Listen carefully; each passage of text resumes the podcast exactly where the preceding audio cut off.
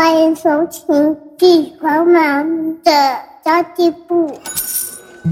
即便是忙碌的职业妈咪，一样能够打造出幸福的家。从育儿、财务知识到自我成长，我们都要样样精通。我是精算妈咪 Sandy Two，我会在这里透过自己自身经验的分享，以及访谈各个领域的专家达人，让你跟我一起打造属于我们自己的理想生活。本集节目由欧样女王百货赞助播出。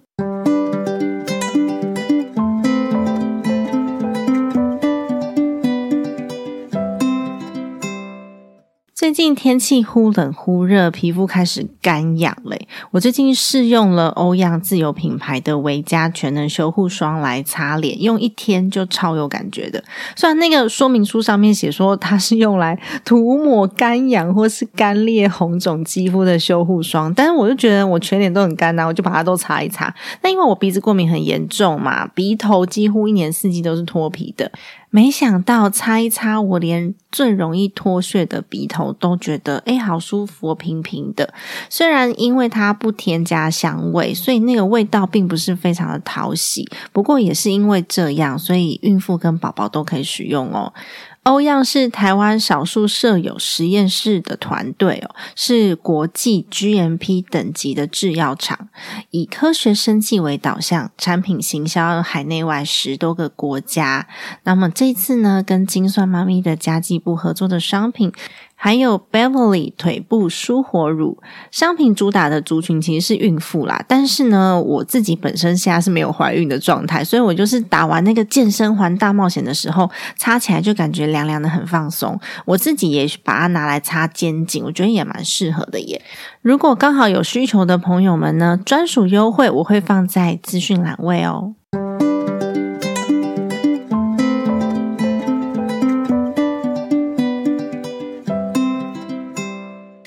大家好，我是陪你精算生活、创造理想人生的 CND Two。买房置产其实是蛮多人的梦想诶，但是现在房价真的很高，要下手购屋的确需要三思，所以很多人就会想说，诶，那我是不是可以买那个便宜的法拍屋？听说都可以买到八折，甚至是五折。然后听到法拍屋市场，又觉得超级复杂的。那么今天呢，CND Two 没有要带大家来谈谈如何买到法拍屋，因为我。觉得这部分的资讯在网络上面蛮多的，流程怎么走啊？制式的规定有哪些啊？其实很多很多的资讯在网络上面都是透明的，随便查都有。今天 c n Two 邀请到的是东哥，也是我的一位好朋友，从事法拍屋非常非常多年的职业人。那么他跟我们一起分享一些法拍屋的小故事。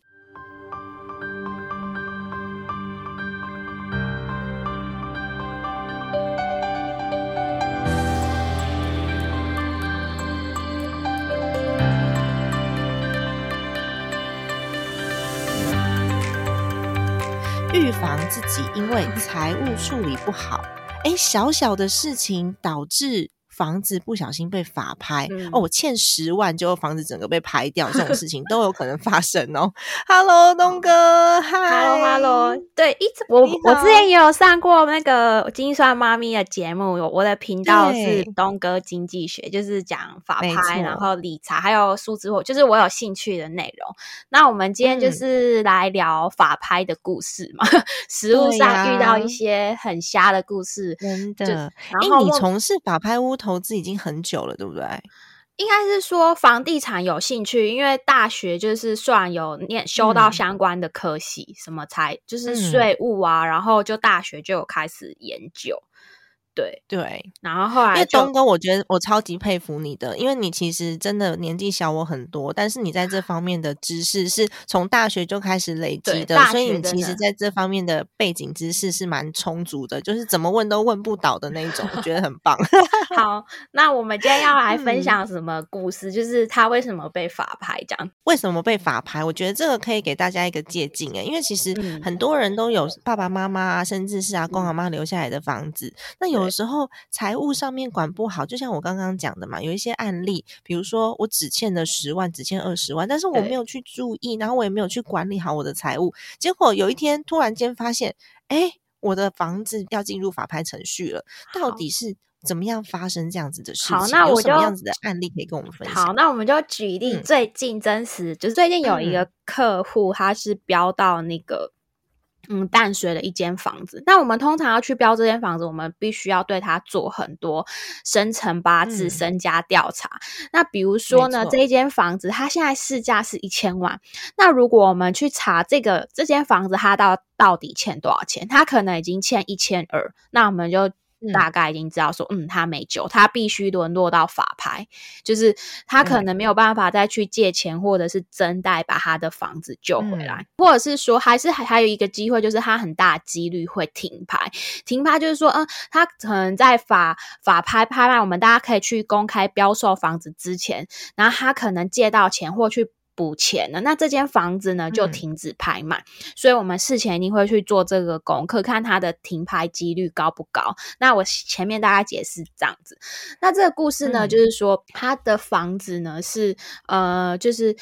夫算是夫妻，夫妻一起吃，我忘记登记先生的名字还是太太的名字。那总之呢，就是婚后购买的嘛，对不对？哎，对，婚后购买，然后他们当然他们因为产权，因为产产权不一样啊。对，那他们婚后购买房子跟婚前购买房子处理程序不一样。对，那他们就是可感情就是好像一直后来查，就是会我们也会查那民事诉讼什么感情，他们很不好，就是夫妻就是互相各自都有外遇。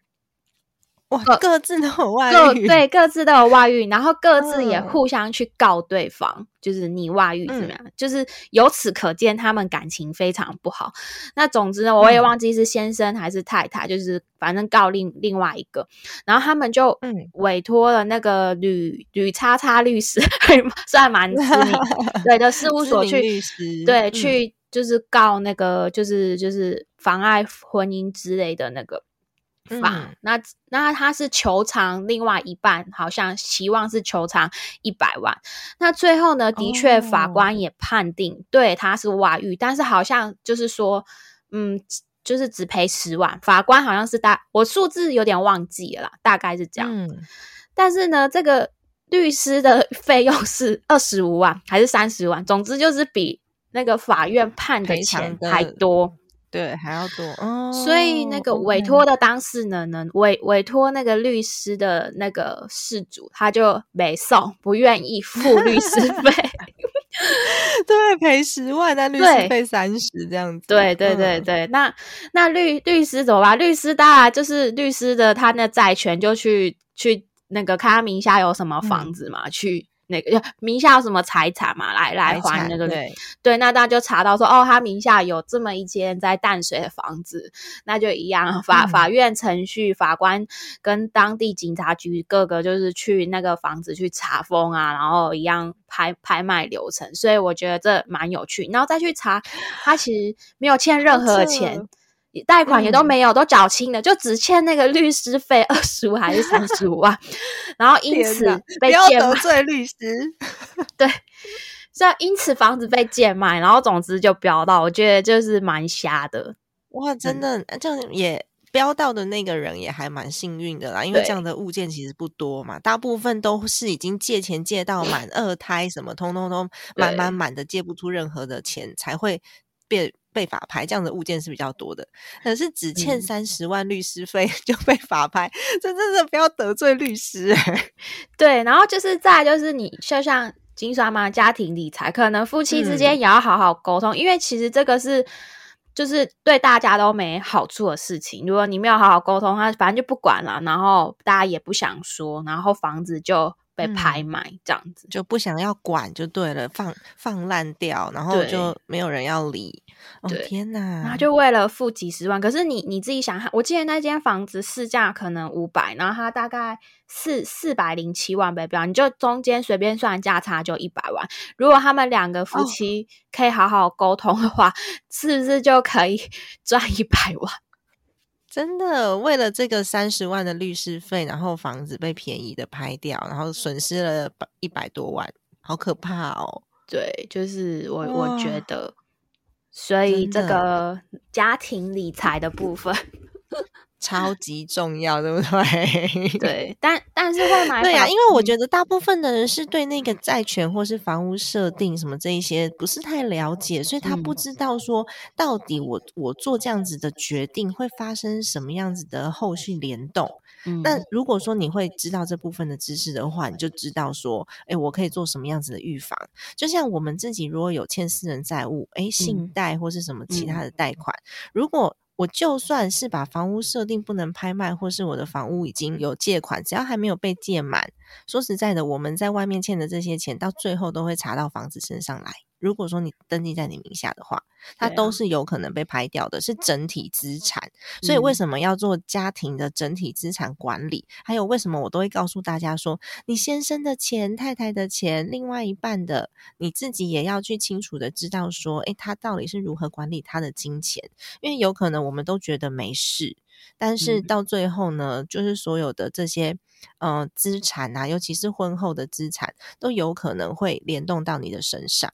所以其实家庭理财真的很重要，拜托大家。真的，蝴蝶效应一个小事情。那我可以刚刚呃三迪都分分享一些故事，我又想到一个，他们是没有结真实的故事。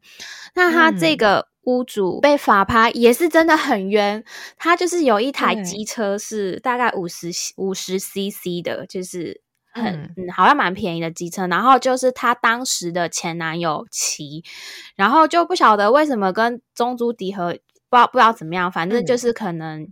可能就是有欠中租低和钱，可是一开始也是欠很少，一台那么小的车子是能欠多少钱？可能就顶多欠几万块，但是因为他一直没有如期去缴纳那个账款。然后我觉得中珠迪和真的是吸血鬼，大家可以注意股票，可以注意一下。你说他股票可以买下？你知道我我其实有注意这只股票，我注意它很久了，但是它是 KY 股，就是 KY 股，它其实公司是做海外登记的。那反正大家可以去了解一下。然后我我就看了很久很久，它的确是一直在涨。哎，我们聊我们聊另外一个话题。好，中珠欠了中珠钱，然后呢？对啊，对，反正呢，那个屋主的前男友呢，就是因为其他那台机，因为他那个车子那台机车是单登记在屋主的名下，所以也是那个屋主那个那个女生的的资产。那他的那台机，对他那他就欠中租，可反正就是很小笔的钱，但是半年之后有的机车抵押给中租迪和，然后他的房子被拍，他可能可能。可能出车外还是违规，我我也忘我忘记发生什么鸟事就对，然后总之半年啊一年，就是那一点点的钱就滚到了好像十几二十万，嗯，十几二十万应该已经可以再买一台新的车了吧？那总之后来他们反正那个男生就不去管这件事情，反正名字也不是我的，管你。然后然后后来好过分哦，对，大家可能眼睛要张张亮。那渣男对渣男，那之后就分手了嘛？那分手他根本就不想去管这件事情。嗯，那于是中珠迪和，哎，你欠我钱，那个利息包怎么算？好像换我那时候换算起来好像有十几二十趴，就是嗯，真的是合法吸血鬼，所以这个股票可以买。中珠迪和是合法的单位，跟大家讲一下，它不是不合法的，也不是地下钱庄，对对对，它是合法的。嗯，好，然后就是，于是呢，他就因为所以当中珠迪和要不到钱嘛，那当然就去申请，哎，就查到哦，他名下有这个，这位小姐名下有这个房子是值钱的，那我们就一样执行法律程序来拍卖。那他哎，可是我我很好奇，他不会直接先知会那个那个呃持有人房屋持有人，请他先还款吗？会啊，才十几二十万，对对，但是那个小姐她就觉得很没送啊，她就觉得这又不是我男友的，对啊，又不是我，我只是借他骑车，那为什么我要付这个钱？就觉得很不爽，就不想管。所以真的，大家一定要注意自己名下的财产。像刚刚这个案例啊，中珠迪和在借钱之前一定要有这位小姐的签名，因为他们要去核贷什么的，所以这个小姐她一定有有签字上去，否则她前男友借不到钱。所以她不可能不知道这件事情，除非除非她的前男友是模仿她的签名，或者是用盖章的方式。但是这个机会非常非常的小，因为通常呢，通常呃在核贷之前都是要面对面，然后要查核身份证，然后才可以签名的。那如果说是前男友真的用了什么样子的方式让他不知道的话，我们就可以告他伪造文书，他的结果会不一样。好，好像我们又讲到 法律的问题。对对对，我觉得有好多事情要值得大家去注意的，不要一个不小心，明明不是自己的事，结果你不知道怎么处理。对，那可能这个小姐的房子被拍掉之前，如果她已经发现她伪造文书的话，或许她的房子就不用被拍了。嗯嗯，好，那总之呢，就是就是一件很像蝴蝶效，一件很小的事情，然后就。我觉得就是要好好沟通，但是我觉得大部分也是大部分的人是情绪在前面，已经情绪理智在后面，他就觉得我都跟这个人分手，我就我就不想要理这件烂事，对不？我就不想要这件事，我就不想管。人的情绪这样，收信就不想管，然后导致房子就是被拍卖这样子。对啊，你刚刚举的这两个案件其实都是哎，所以情绪管理也很重要。情绪管理就是大家会觉得 啊，不想管，因为会变成可能情绪脏，那是跟前男友事情，我都不想管，反正我跟他已经分手了，什么对，那其实。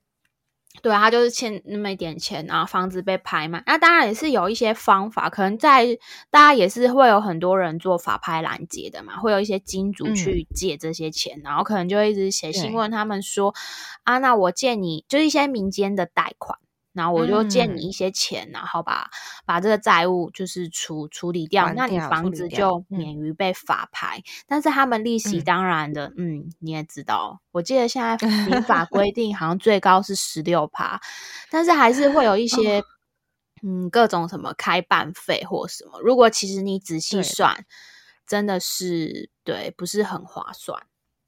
就非常不划算啊，嗯，而且如果说你知道你的房子要被法拍之前，如果可以先把它卖掉，把贷款还掉，主要是要够哦。如果说你已经贷超过房子的价值的话，就没有办法这么做了。那如果你身上刚好没钱，然后房屋又有残值的话，你可以先请中介把房子处理掉，它会比法拍好很多。因为我自己有一个朋友，他的房子也是被法拍掉，超可惜。嗯，因为他自己是开公司，然后哦他自己开公司，然后他的公司里面欠钱欠很很多年了，那一直不断的在滚那个利息嘛。对，所以呢已经滚到大概有有个两千多万左右，但是他的房子呢价值大概是一千二。那他就想说，我我如果要把房子卖掉，我也不够啊，所以他就一直拖着不想买，他就在等什么，你知道吗？他在等捷运开通，房子增值。嗯。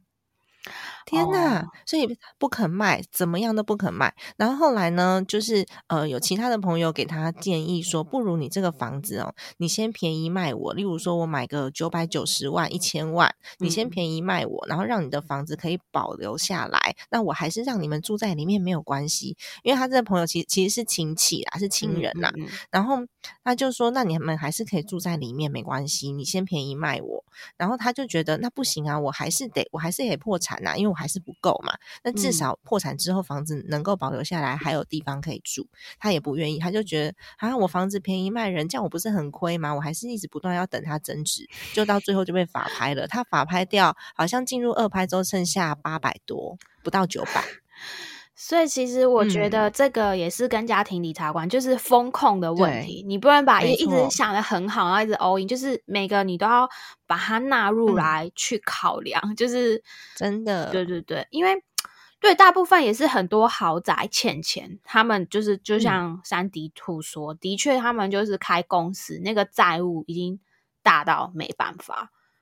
对，所以通常他们动场拍卖的时候，我们进去抄家的时候，里面都有很多好东西。没有啦，开玩笑。你是说我家吗？我家 你家里面全部都是那种很很不错，因为我爸很喜欢买买那种什么雕刻品啊、艺术品啊这种东西，水晶灯啊。所以那个，可是像水晶灯那个是附着在。在那个不动产上，我记得那个法事事务官都会说这是拍定的人得到，没有说这个另外动产拍卖哦。是是是，没有办法，所以你要搬得走的东西，对 对对，你不能把房子拆掉，不能把把房子都拆下来。哦，可是你如果说是放在地板上面，那个什么木雕的这些东西是可以的。可以，可是如果对对，是这个食物面可以分享，像一些有一些不错新兴的房子，可能贵妇一两年被拍卖买那种新房，它它可能有装潢好那个。那个系统贵什么？这个是不能拆的，它就是属于不动产，所以你不要说哦，我花了呃好多钱几百万，我才不要给你，我把它拆一拆这样。对，没有没有没有，就 你门都没有。或者是说有人说建商那时候不是会有附什么马桶，然后那个叫什么那个厨房的那个那个都不能另外，那都是属于不动产的哦。对，所以大家可是其实进入到法拍程序到真的被拍掉，有可能中间的时间在一年多的时间，屋主还是都住在里面的。那其实如果房子被法拍，还有一还有其他的方式，例如说我这间房子我就把它租出去，有一个租约在，它有可能会延期那个法拍的时间。不过通常这个你要懂啊，如果不懂的人，我可以来聊一下这个。好啊，好啊。通常很多这个叫做会做这个假租约都有破绽，然后他们因为屋主通常不想要自己一般啦，就是不想要自己的房子被拍卖掉，所以他就会把它讲的很可怕，或尤其是不点交。那一般的人看到不点交就觉得嗯好可怕哦，然后就不敢买，所以他们就会在笔录写一些。花招很多的东西，比如说什么点权啊，然后你刚刚说什么租写一个假租约，这个就是很容易就会破解，因为这一看就知道你一定没有公证，你这个是假租约。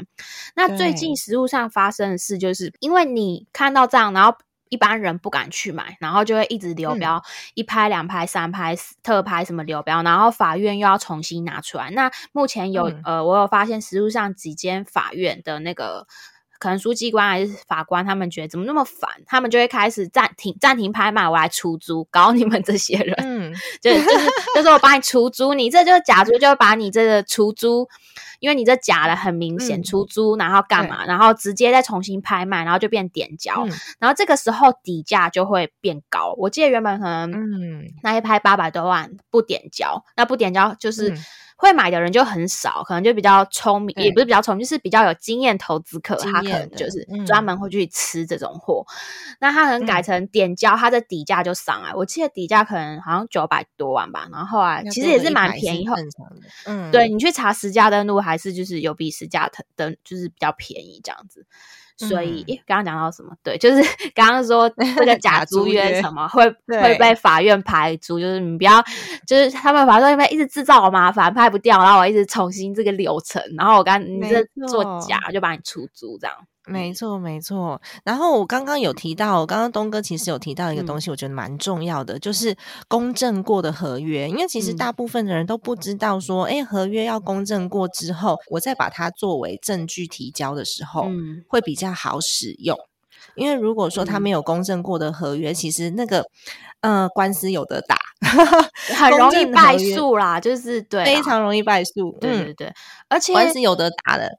但是如果说是公证过的合约，也就是说你在签署这个合约的当下，你就找了一间律师事务所做背书，然后公证一份合约。我印象中应该要看那个，嗯，对，要当要要找律师当公证人，公证一份合约。我印象中好像一千五百块还是三千块，忘记了。哎，一份多少钱？就当我也不知道，就一个规费的钱，几千块，就是对对对，就是找那个律师帮你盖章，变成第三方公证人。这个合约。到时候，如果说你真的要提交法院，或者是你真的有诉讼的时候，它就会很好用。但是大部分我们在我们在做租约的时候，或者是我们在做公司合约，那个成本很高，所以我们并不会这样做，都变成说合约到了法院之后，我们就要就条款一条一条一条来解释，然后来诉讼。对，这是差异性还蛮大的，在决定性的呃事件发生的时候，会蛮关键的，有没有公正？嗯，而且公证它也有一些美感，就是你是在这个事件前公证，还是已经 被查房公证，你那也是无效，就是还是会有一些细节这样子。嗯，是啊，嗯，没错。对，所以其实我们有时候在签一些很简单的工作合约啊，那那些合约我们不会拿去公证，因为可能光公证的费用 就比我比我拿到的那个比我拿到的佣金，或是能拿到的薪水还要高了，所以我们不会去做。嗯，对，不太会去做这种事情。但是这种重要的合约，尤其是它的金额大的，请大家要注意，就是合约要公正，否则到时候不要说不要说，就是呃跟陌生人了，可能跟自家人哦都得打官司，这真的很麻烦。哦，对，打官司也有那种就是建名登记。说到这个，我可以分享一个，就是很多人可能因为因为现在就是房市蛮热嘛，或者是有些人他。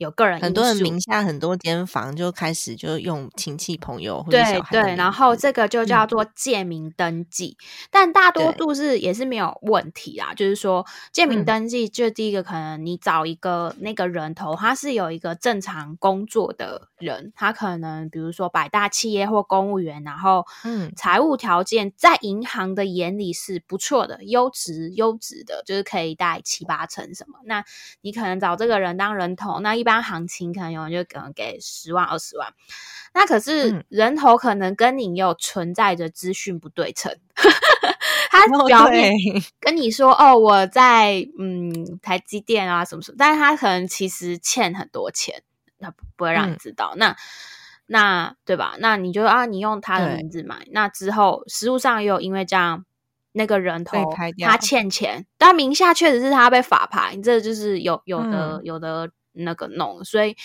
其实建名登记也不是说不行，但是我觉得这个嗯，还是也是有风险啦。对，嗯，对，哇，真的好多美美嘎嘎。那你自己有买过你自己觉得非常便宜或者是非常划算的物件吗？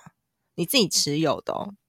嗯，我觉得我我觉得呢，我我以前会觉得，我我讲啊，我以前会觉得说，我以前就是比较自助客眼光，就比如说捷运站旁边，然后什么旁边生活机能好就便宜，呃，好，然后低于市价就便宜。但我现在是觉得每一个地方都有每一个地方它那个价值，就是比如说比较。我认为比较差的地点，可是别人觉得好。我后来发现有，就是有一区的人会觉得那边很好。可是你只要，嗯，你那一个区那个地区它有它的那个价值，那它你只要买低于那个价值，你就是赚。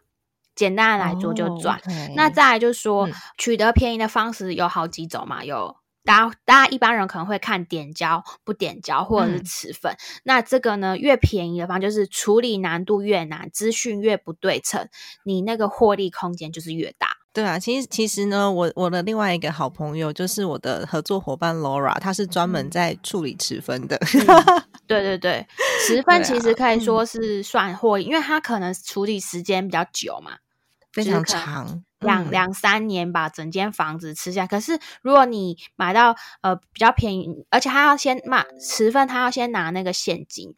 拿现金出来去把别人的持分给处理掉，对对，然后你之后整拿到完整产权，你才可以去贷款。我们可以稍微解释一下什么是持分嘛？因为我怕有人不知道。好好好，持分持就是持有的持，然后分是那个分秒的分，就是顾名思义，就是他这一间房子可能有三个人、四个人，不是一个人。就是或反正就两个人以上持有这个房子，就像一个圆圈，它可能一块饼，它可能分成好几个人去共有这间房子。那每一个人都有他的权利。那比如说，可能最常看到，可能就是说，呃，可能爸父长辈过世，那他小孩可能有三个，那大家就共同持分这个房子。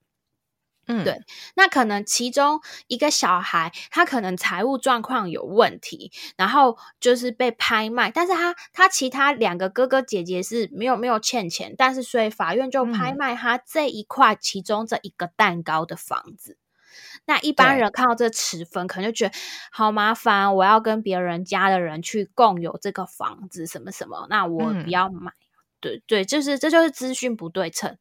对，嗯，就是越多，你就前面已经挡到很多竞争对手，那你接下来会敢买的人就比较少。然后再来就是说，持分，他一次就是一块蛋，呃，就是一个圆饼里的其中一块蛋糕，所以他要不必须先付付那个现金这样子。对，就是你也属于口袋要有点钱的人，那你当然是可以贷款，因为他房子。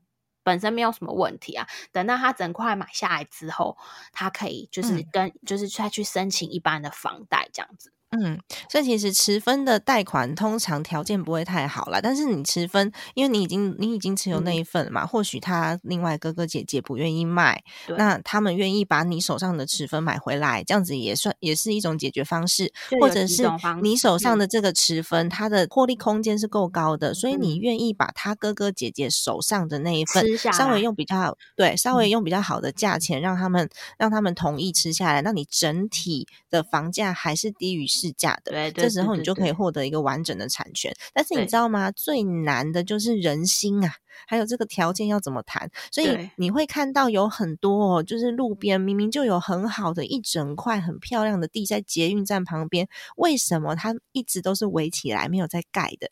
对我自己的同学有这样子的一块地，他就在就在捷运站附近，然后很漂亮很完整的地，但是就不盖，你知道为什么吗？嗯。那就是阿公阿妈留下来的孙子什么，全部都有分，里面二十几个人，这样怎么谈？对，而且有了不睦。我记得以前读书的时候，就是呃，就是因为我是念相关科系，然后老师就有说那个，我记得讲到遗产税还是什么，就是明明爸妈可能留下很多钱，然后兄弟姐妹，我觉得这个好像要讨论到情感面，大家就会说。妈妈生前对你比较好，我觉得大家兄弟姐妹在争，我觉得我现在看，我觉得其实大家内心可能还是很需要爱的，就是其实是争你，你比较爱谁，比较爱妈妈以前多多比比较多爱你，然后多给你什么什么什么，所以我觉得大家有时候也不是说为了争那东西，好像就是一个争那种爱吧，然后到最后就是到最后吵到，其实兄你爸妈都走，其实兄弟姐妹也年纪不小了吧。争到最后，大家都抛弃，就是那个钱就变国家的。哎，真的有哎，我有看过这样子的案例，就是每个人就说，我又不是为了那个财产，我抛弃；我也不是为了那个财产，我也抛弃。就是我比较爱我的妈妈，我不是想要觊觎她的财产，我也抛弃，就是全部人都抛弃。为了争那一口气，这也蛮多的。所以其实大家可能就是。就是爱吧，我我觉得有时候大家说哦，妈妈多给我什么手表、钻石，然后你你怎么变比较多？怎么？我觉得大家都是都想要，好像很缺爱，是不是？想要爸妈多一点那一份。我们在判断这些事情的时候，真的有的时候，嗯，头脑要稍微理智一点，或者是如果说你的先生或者是你的另外一半太太正在面临像这样子的抉择的时候，作为另外一半非常的重要，你要帮他把持住他的理智，然后帮他判断什么样当下当下什么样子的条件是最有利的。就像刚刚讲的，诶大家都抛弃继承，那这时候如果说你也抛弃了。有可能你你如果承担下来，有可能别人会说：“哎，你看你就是你就是贪财就是爱财。”对，因为全部都变成你的嘛。但是呢，也有可，但是如果说你也意气用事的抛弃了，那么爸爸妈妈的他们累积下来的资产就真的没有了。对，那你要哪一个？对对，这对实实物上看到这个状况，就会让自己反思说：“哎，嗯，这这就是父母存了一辈子的钱，然后。”大家兄弟姐妹彼此应该在什么意气用事吗？还是什么？好吧，那就是大家都 想要自清啦。就我没有要，我没有要，就是想要想要那个就是清廉的名声。因为我觉得这还蛮重要的。这一集真的可以提醒大家好多好多事情哦。我就觉得生老病死就是一定会遇到的。然后，嗯，对，你就可能看别人遇到这状况，就是你可能可以想想自己哦，未来也是有可能。就是，嗯，对啊。对，所以真的，呃，做好家庭理财，然后你把该懂的法规，然后有可能遇到的问题，全部都先预习过一次。那或许在我们在遇到的时候，就像刚刚讲的，啊，持分怎么处理啊？然后合约要公证呐，然后还有就是，呃，如果说你真的有欠款的话，千万不要意气用事去不理他，然后不要把自己的名字借给别人贷款。然后像这些事情，或者是像刚刚讲的前男友的车子登记自己的名字。像这种都是都是很好的借镜。你的你的名字要不要借给给那个什么小舅舅？那小舅舅骑，或是给他当当，哎，也有那种什么欠交通费、停车费，欠到一大笔钱你要还的。有有有有有，这些都是很家常便饭的事情，真的。所以这一集真的很棒，可以给大家非常多的借鉴。就是亲友之间还是一定要有一些界限的。不过我想要问最后一个，我觉得还蛮适合这一集听众朋友们去了解的是，因为就是很多人都想说我。我现在年轻人要买房真的很不容易。嗯，我如果想要靠法拍累积出自己的第一桶金，可是我小资族身上就是现金不多啊，这是有可能做到的嘛？因为网络上有非常多的课程在讲这样子的一个方式。嗯嗯，其实我没有很看网络上课，因为我大概看一下，好像都在讲流程跟法规。但我个人是觉得法规是拿来用的，就是没错。但是讲很难，但是但是其实实物上就是这样。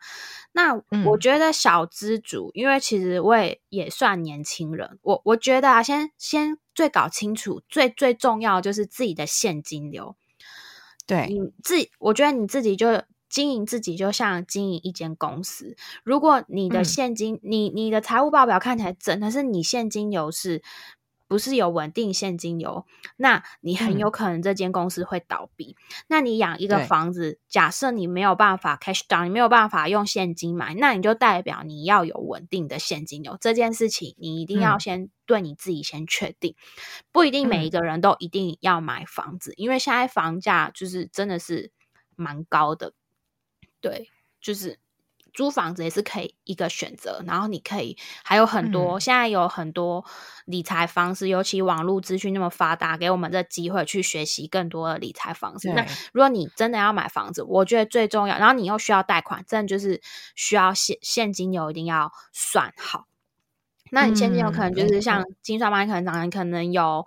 可能有有各种被动收入，劳力也是一种。那法拍当然它是可以贷款，没有错，因为它其实被法拍，它简几乎就是欠钱或非财分财产。然后银行当然是会愿意贷。那它主要就是，嗯，其实可以超抵押品。对，主要可以讲一下，就是银行它会估价，它当然后还有看你个人的那个条件。那它买一般是说，你标到七天内要缴尾款。那尾款法院是收那个票，就是你他他就是票，其实去银行换，他就等等同于现金嘛，这样子。嗯，那呃，然后缴完之后，大概一个月会拿到权状。权状其实就大概说，你就是意思就是说，你已经是这个房子的所有权人了。嗯，对对对，法院拍定一个证明。那这中间这一个月呢，你是还没有还不算持有这间房子，中间大概一个月。那这个月呢，嗯，等于有一点像空窗期，一般的一般的普通银行比较不会去贷贷款这个。那这这中间这一个月就叫做贷垫款，就是银行其实还是有一些银行愿意乘坐的啦，只是它的利息可能会比较高，差不多信贷六点超六点三趴，但是就那一个月。对，就那一个月，然后还有一些开办的手续费。不过我觉得买之前你所有的钱都算好，哎，你觉得真的 OK？其实我觉得这些成本都不是太严重问题，重点是你后面每个月贷款你 OK 吗？是有没有办法？对你的家庭是不是就是哎，你这收入的三分之一 OK？那你再买，就我觉得不需要 all in，就是我觉得就是也是资产配置的问题。没错，这其实也是跟家庭财务管理有相关的问题哟。那所以呢，也很欢迎大家来参考一下我的理财入门课。可以，可以，可以。哎，我真的觉得它是一个基础。哎，有好多人会觉得说，哎，我这堂课就是管理好资产而已。到底我可以用？呃，上完这堂课可以，可以。可以做到些什么？你就是知道这些我们刚刚讲的美美嘎嘎，然后把自己的资产给整顿好。不然的话，我连我自己的现金流都不知道，跑出去投资，然后去把我的现金卡在投资工具里面，然后甚至说，哦，我没有办法支付所谓的刚刚像像像那个东哥讲的嘛，现金流的部分不顺，那这时候我我投资的这些物件都有可能变成资产被拍掉。对对对，一个小蝴蝶效应，全部都倒。对，所以为什么我们要把家庭理财先把它管理好、整顿好？就是因为这样非常非常的重要。因为其实我为什么刚刚会问东哥这个问题哦，就是因为网络上面其实也有教一些啊，年轻人呐，你可能拿个就是十万块出来，你就可以用持分的方式，或者是用合资的方式，然后来。开启自己的投资，但其实他讲的一半对，一半不对。对对对，你要想为什么我说一半对，一半不对？的确，他有可能只需要这一点资金，但是呢，这一点资金之后，我们要面临到什么样子的问题？这个持分有可能你没经验的人，你十年都谈不下来。嗯，这个钱就放在那里了。你要你要去判断它的机会。那合资的话也是一样哦。如果说我是用合资的方式，那我后面的现金流也是要顾嘛。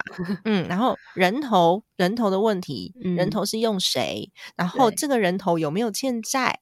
这其实都是问题。所以其实你说真的要用小钱去滚大钱，有没有机会？有，但是真的很靠自己的判断力。嗯嗯，我觉得这就是我今天对对问这一题，我想要提醒大家的。像我觉得金刷妈咪，我之前有在听，我蛮感动。他他就说他的节目大部分就是冰山下很多软技能。那我觉得其实就是了解自己，因为硬的知识其实是固定的，就是你去学或者是你查条款什么就这样。对，然后你你你如果有经验的人带你做几次，其实你那个美感你就就知道。然后，嗯，但但其实也是要花很多时间学，也也没有到那么容易。但是重点是最重要，我觉得最根本就是冰山下。像之前三迪兔说，你要先就是了解自己，你你到底有多少钱？那那你你做这件就是对啊，你到底有多少钱？你现金你有多少？那那你真的就是对这件事情，因为他其实持分也不是说一般这么这一开讲持分，我觉得对刚入门的人可能太难，会有一些资讯不对。对称的那个，比如说合资，那那个那个人或什么什么，这个都是风险因素，你都要考虑进去。因为现在大家比较不会开公司。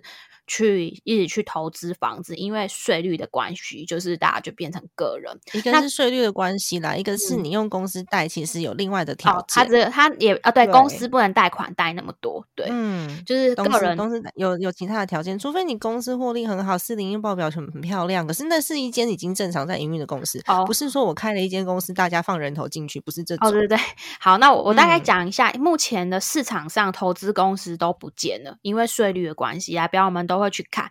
那唯一存在的投资公司是那种大型的投投资公司，像什么立新资产、力宝资产啊。那你去查，它背后的股东都是什么合作金库啊、华南银，就是一些关谷银行。那因为关谷银行他们就是钱多，没有他们资金有释放的压力，要去哪里？所以他们必须到法拍市场来买，然后把这个钱给消耗掉。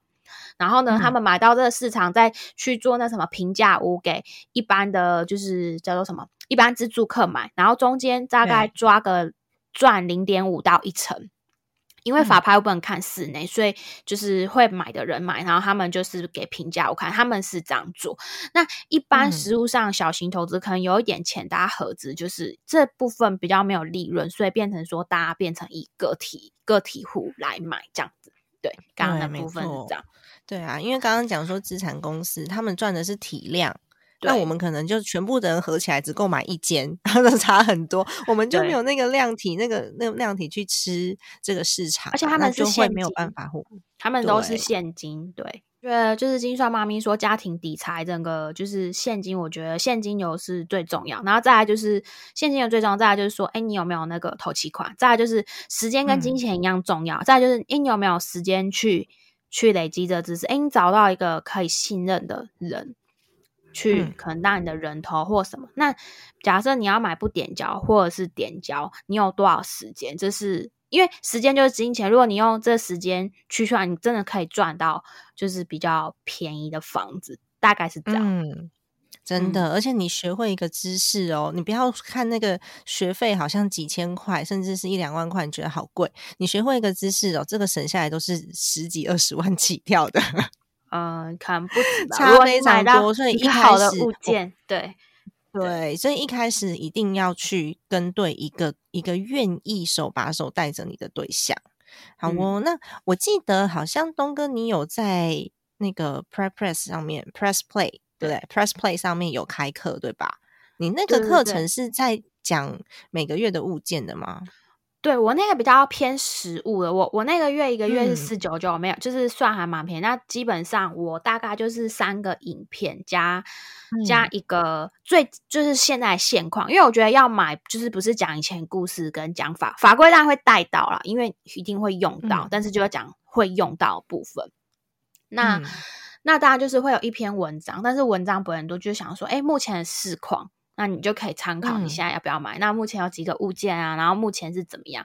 那三个影片就是，哎，我觉得，好像有特别的，那可以跟大家分享，或者我觉得哎，这间可能有利润，那就可以跟大家分享这样子。了解。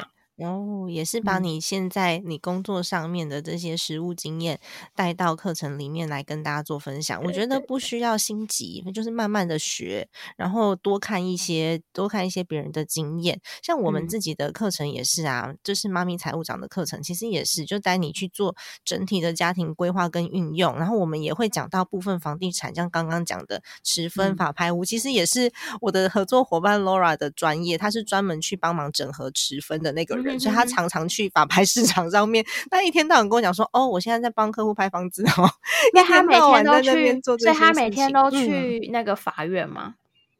哎，我不知道他是不是每天都去法院啊？因为自从有了小孩之后，不太可能这样子做。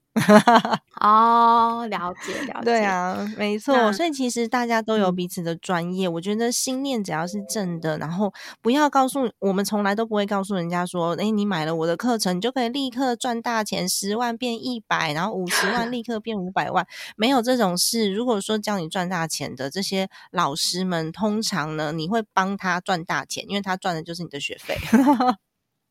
是啊，所以我觉得我们都是非常实在的在做内容，然后希望大家从根基开始打起。像刚刚讲的这些事情哦，在发生的时候，发生在你身上的时候，你可以立即应变，说：“哦，我知道这个老师讲过，然后我就会记得要去呃公证我的合约，我就会记得我在做呃房屋买卖的时候，或者是我在做呃合资的时候，要去看一下这个人头他现在的财务状况。”那要怎么去查询？这些其实如果有人带着你，就会走非常非常非常非常少的冤枉路。那个赔钱的幅度，应该说是都不是你投资任何项目可以立刻赚得回来的。嗯，就是还是要要提醒大家。好，那没错。那我再讲一下，就是如果。呃，因为我现在今天来 上三 D Two 的节目嘛，那我会有特别一个专属 for 三 D 呃金算妈咪三 D Two 的折扣嘛。那如果用那个真的 对三 D，你本来没有跟我讲这部分哦，真的吗？我应该要讲，然后我们会有优惠这样。那我我设定就是之后会再放底下的链接这样子。好，那我会把那个呃东哥这边的课程的优惠码，还有我自己的课程都放在资讯栏位。然后我跟大家讲一下，我现在自己的课程哦，有也有也有在做优惠活动，就是嗯，如果买了我的理财入门课的话，我们会再赠加赠一堂教你怎么样做财务蓝图的课。然后我的课程呢也蛮便宜的。我的课程是两千六百八十元，然后呢，教你怎么做好一次，对，一次性的，然后总共有五点六个小时的时数是线上课，然后呢，五点六小时，嗯，对，还蛮长的，可以，就真的你你你真的上完，你就可以把自己的家庭财务整个理清了。然后我们为什么会想要送大家家理财的那个蓝图的课，就是家庭。财务蓝图的课，是因为如果说你已经知道你手上的现金有多少了，我再来做好我未来的规划，嗯，这时候我们就可以非常有效的运用金钱。你看，我都跟你说，赚钱的事情呢，我们自己好好的去研究，但是地基一定要打好。对，好，那那个东哥的连接也会放在下面给大家做参考喽。那如果你觉得今天这集节目对你来说非常的有收获的话呢，也欢迎你给我们一个五星好评。对，五五星好评超级重。重要的，因为 它可以让这个节目持续被推播，然后呃，这个星星评价也会影响到我们的露出的这个几率。所以，如果你觉得这期节目真的很不错，拜托拜托，五颗星按下去，五颗星按下去可以给我很大的帮助。好的，那么今天的节目就先到这边结束啦。家庭理财就是为了让生活无余，分享这期节目，让更多的朋友透过空中打造属于自己幸福的家。我们下期再见，拜拜，拜拜。